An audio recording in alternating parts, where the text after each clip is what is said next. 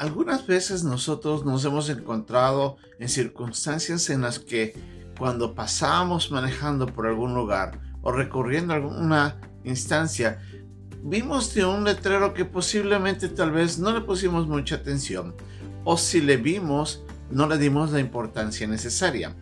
Y cuando continuábamos en nuestro viaje nos dimos cuenta de que ese mensaje, ese letrero, nos estaba advirtiendo de un gran peligro que venía por delante. Muchas veces eso es lo que pasa en nuestras vidas cuando nosotros escuchamos la palabra de Dios y del, del, cuidado que tenemos que tener al solamente aceptar las verdades bíblicas y rechazar cualquier cosa que no sea de Dios, por muchas veces esas advertencias no son escuchadas por nosotros. En el pasaje que vamos a aprender hoy día, vamos a ver cómo Pablo, de una manera muy fuerte, muy enérgica, pero con mucho celo y con mucho cuidado, advierte a los hermanos en la iglesia en Corinto de que tengan cuidado de aquellos falsos maestros que estaban engañando a la iglesia. Vamos a ver lo que Pablo nos quería decir con estos versículos en nuestra lección de hoy día aquí, en un momento con Dios.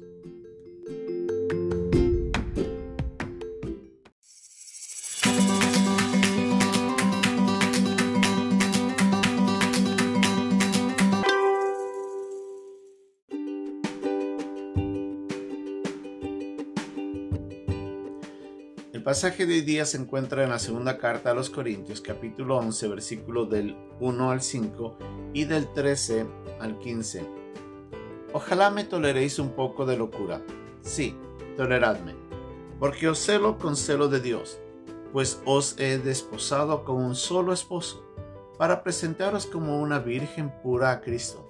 Pero temo que como la serpiente con su astucia engañó a Eva, vuestros sentidos sean de alguna manera extraviados de la sincera fidelidad a Cristo. Porque si viene alguno predicando a otro Jesús que el que os hemos predicado, o si recibís otro espíritu que el que habéis recibido, u otro evangelio que el que habéis aceptado, bien lo toleráis. Y pienso que en nada he sido inferior a aquellos grandes apóstoles. Porque estos son falsos apóstoles, obreros fraudulentos, que se disfrazan como apóstoles de Cristo. Y no es maravilla, porque el mismo Satanás se disfraza como ángel de luz. Así que no es extraño si también sus ministros se disfrazan como ministros de justicia, cuyo fin será conforme a sus obras.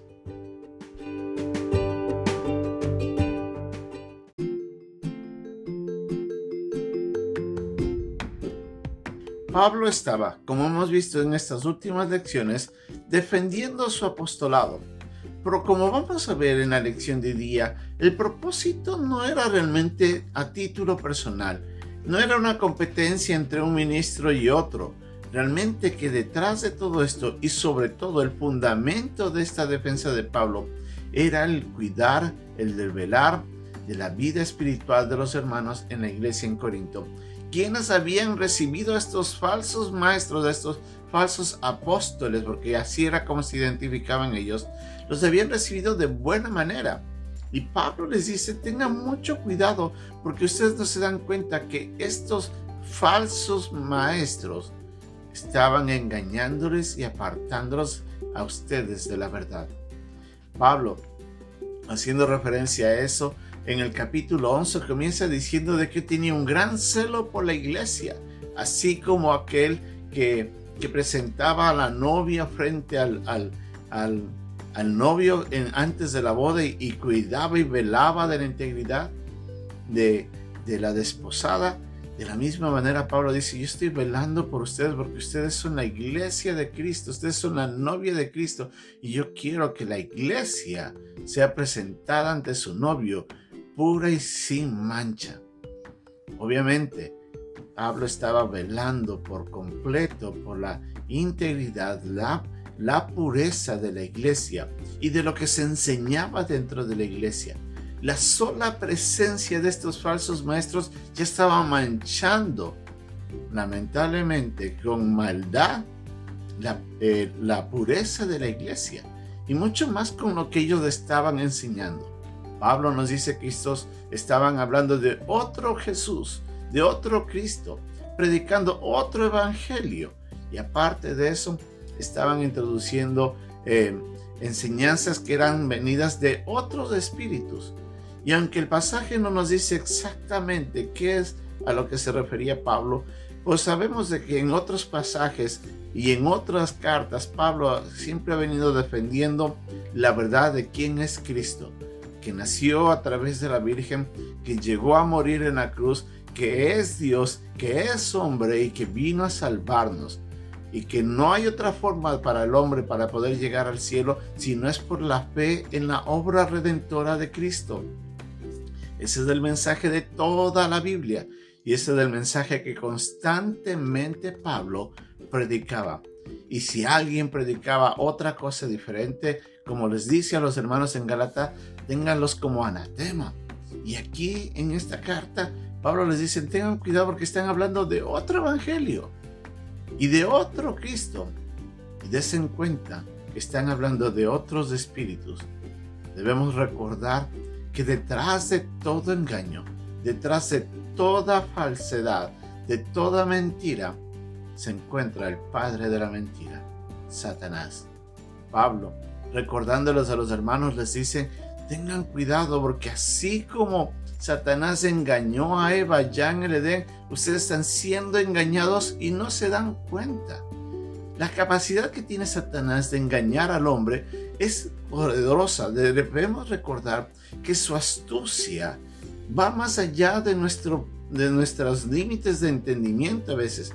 La serpiente astuta, como, decía, como eh, se refiere a la Biblia en cuanto a Satanás, tiene la capacidad de tergiversar la verdad, de ocultarla de tal manera y, y, introducir estas mentiras, pero de tal forma que la gente no pueda diferenciar a veces entre lo que es cierto y lo que es mentira. Por eso es que se llama engaño. Y nosotros a veces no vemos estas cosas. Y Satanás estaba introduciendo dentro de la iglesia estas falsas enseñanzas a través de estos falsos maestros. Y por eso es que obviamente vemos el celo de Pablo defendiendo la pureza de la iglesia y de lo que se estaba enseñando en ella.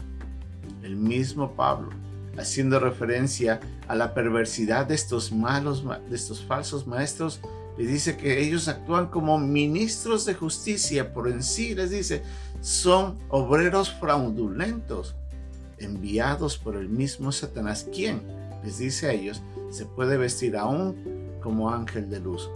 Recordemos que cuando Satanás se acercó a Eva, él se acercó de una buena manera, tratando de, entre comillas, traer luz a lo que sabía Eva, para poderle engañar y de esa manera, obviamente, llevarla a pecar, para que se aleje de Dios, se aleje de la verdad y caiga en pecado. Y eso es lo que hizo de que la condenación haya entrado en la vida de nosotros a causa de un engaño. Entonces nosotros tenemos que recordar que cualquier enseñanza que no está claramente enseñada en la Biblia, cualquier cosa que se aparta, aunque sea un poco de la verdad bíblica, ya es una mentira, ya es un engaño. Y recordemos que puede venir y viene muchísimas veces con el deseo de destruir la iglesia, de destruir al hombre y de alejarlo al hombre de Dios para llevarlos a la mentira y obviamente a que no conozcan la verdad de Dios y el hombre se pierda en la condenación. Satanás eso es lo único que busca y utiliza estos falsos maestros para enseñar muchas de las religiones que están alrededor del mundo, muchas de las creencias, mejor dicho, todas las creencias y todas las religiones, excepto la religión que la Biblia enseña, la, enseñanza bíblica, todas las demás son mentiras disfrazadas de verdades para alejar al hombre de Dios. Y es así como el hombre está enfrascado en tantas cosas que ahora hay una mezcla tan absurda de tantas ideas, no se dan cuenta de que están engañados por Satanás. Por eso es que nosotros en nuestras iglesias debemos velar para que la palabra de Dios sea predicada celosamente.